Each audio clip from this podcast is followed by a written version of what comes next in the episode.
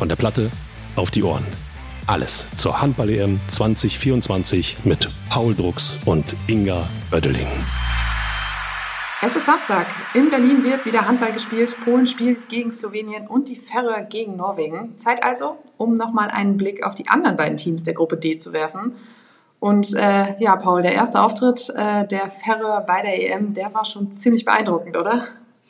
Hat mich auf jeden Fall auch ein bisschen begeistert. Also ich habe viel von ihnen erwartet, weil wir haben ja vor, ich glaube, anderthalb Jahren mit der Nationalmannschaft äh, zwei Spiele gegen sie gehabt. Von daher wusste ich un ungefähr, was mich erwartet. Ähm, aber ich finde, sie haben Slowenien sehr, sehr lange vor große Probleme gestellt. Ähm, haben auch einige Fans dabei gehabt im Petto, äh, richtig viel Stimmung gemacht und äh, das macht auf jeden Fall Lust auf mehr.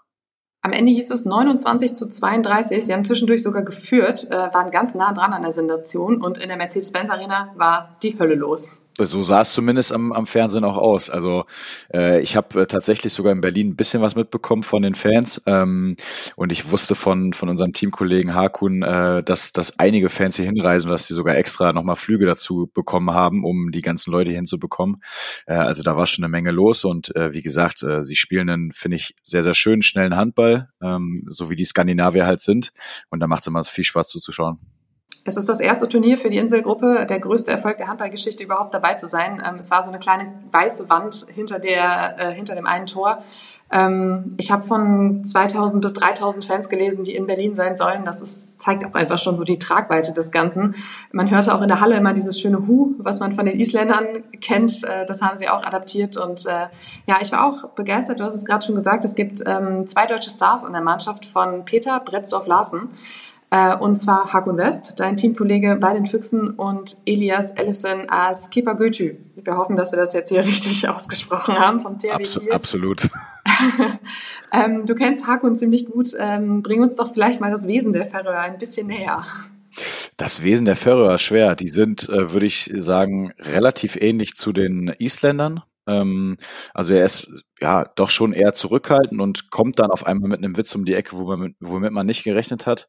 Er hat einen sehr ähm, schwarzen Humor, äh, mag ich gerne, aber ist äh, total ehrgeizig, total eifrig, trainiert super ähm, und hat sich bei uns zumindest sehr, sehr gut ins Team eingefügt. Es geht jetzt äh, für die äh, Färöer gegen äh, Norwegen und die haben in ihrem ersten Auftritt gegen Polen ordentlich vorgelegt, ein 32 zu 21 haben auch so ein bisschen ihren ähm, tja, Geheimfavoritenstatus untermauert. Äh, was, was glaubst du, was ist drin in diesem Duell?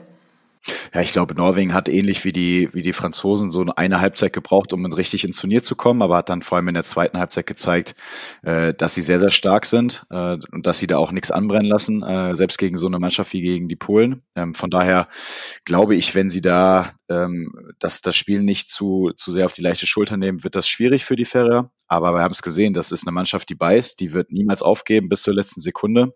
Äh, und von daher werden die das den Norwegern, glaube ich, auch relativ lange äh, unangenehm machen.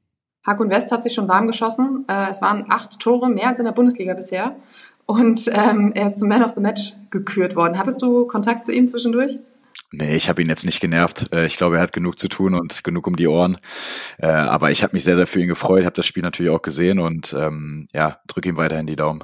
Wir werden äh, das gespannt verfolgen, wie die sich weiterschlagen. Ich bin auch wirklich sehr gespannt auf die Färöer. Ich mag diese kleinen äh, Underdogs, die eigentlich nichts zu verlieren haben und auch genauso aufspielen. Die bereichern so eine AM auch irgendwie, oder? Absolut. Also das ist, muss man sagen, erstmal ein richtig, richtig tolles Land. Wir durften ja mal da sein. Ähm, ist definitiv eine Reise wert, da mal hinzufliegen.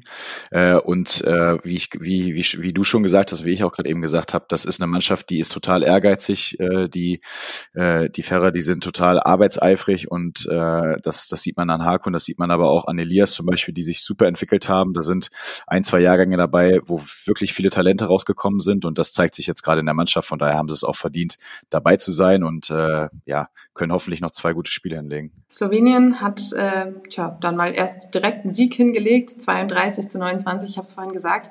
Ähm, ich habe das Gefühl, die Mannschaft ist so eine kleine Wundertüte dieser EM. Ja, man hat sie, glaube ich, gar nicht so richtig auf dem Schirm, also ich zumindest vorher. Ähm, sie haben unfassbar viele gute, vor allem sehr, sehr viele spielintelligente Spieler, ähm, aber sie gehören weiß ich nicht warum, auch nicht zu dem absoluten Favoritenkreis. Ähm, die sind, glaube ich, ähnlich so auch wie, wie die deutsche Mannschaft zum Beispiel so in diesem erweiterten Favoritenkreis, mit denen man auf jeden Fall immer rechnen muss. Ähm, aber wie du gesagt hast, definitiv eine Mannschaft, die auch mal für eine Überraschung sorgen kann. Sie haben Stars wie Miha Zarabec vom, äh, also ehemals Kieler dabei, Flensburgs Kreisläufer Blasch Blagotinczek, ähm, Keeper Clement Ferlin aus äh, Gummersbach, Dom Novak von Wetzlar, also auch ein paar, paar Bundesliga-Stars, die man auch gar nicht so auf dem Schirm hat eigentlich, ne?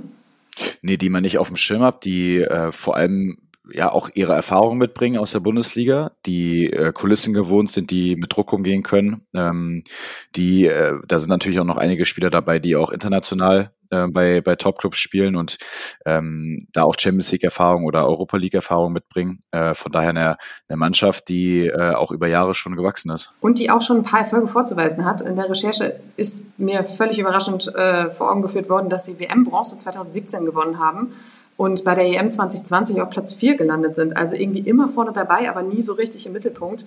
Es gab EM-Silber 2004, gut, das ist noch wieder ein bisschen weiter ähm, länger her. Aber ähm, ja, ich, ich fand es wirklich faszinierend, dass man diese Mannschaft nicht so richtig ganz oben dazu zählt. Äh, nee, das stimmt. Und ich meine, wir hatten in den letzten Jahren, äh, finde ich, sehr, sehr viele Duelle auch gegen die Slowenen. Ich kann mich zumindest an äh, einige Spiele erinnern. Äh, und das waren immer äh, heiße Tänze, das war immer schwierig. Äh, vor allem, weil sie äh, sehr, sehr abgezockt und ruhig spielen, weil sie viele ganz, ganz spielintelligente Menschen haben auf dem Spielfeld, die da nichts anbrennen lassen und äh, ja, äh, vor allem mit Zarabetz, glaube ich, einen Mittelmann haben, der das Spiel äh, zu lenken weiß wie kein zweiter. Berlin hat jetzt äh, schon ein paar Spiele erlebt. Äh, wir haben vorhin über die Stimmung mit den Färöern gesprochen. Ähm, es waren zwar noch ein paar Plätze frei, aber das ist ja eigentlich auch immer so bei solchen Turnieren. Die Stimmung war trotzdem überragend, wie ich fand. Also es ist sehr, sehr gut rübergekommen ähm, im Fernsehen, äh, trotz eben der fehlenden deutschen Beteiligung bislang. Ähm, du hast in, schon, ich glaube, in den ersten beiden Folgen schon erzählt, dass Berlin einfach wirklich Stimmung kann, was in der Mercedes-Benz Arena los ist. War es ein guter Auftakt? ich glaube generell, Deutschland kann vor allem äh, Sportereignisse äh, zum Leben erwecken und kann vor allem auch äh, Spiele mit nicht deutscher Beteiligung ähm, sehr, sehr schön machen für die Mannschaften. Und ich kann es aus eigener Erfahrung sagen, das ist nicht immer so bei Turnieren. Äh, Gerade wenn der, wenn die Heimmannschaft dann nicht an dem Spieltag äh, spielt und nicht am, am Spielort ist, ist da meistens relativ wenig los. Aber man sieht das äh, nicht nur jetzt bei dem Spiel in Berlin, sondern man sieht es auch in den anderen Hallen, dass da schon einiges los ist und äh, die Spiele, finde ich, gut besucht werden. Das hat man auch an den Ticketkäufen vorher gesehen. Ähm, und ich glaube, die Jungs äh, freuen sich da auch, äh, dass sie halt nicht vor ganz leeren Rängen spielen müssen. Du darfst jetzt noch einen Tipp abgeben, für wen es denn äh, weitergeht in dieser Gruppe, aus Gruppe D in die Hauptrunde. Schaffen die Fahrer eine kleine Sensation?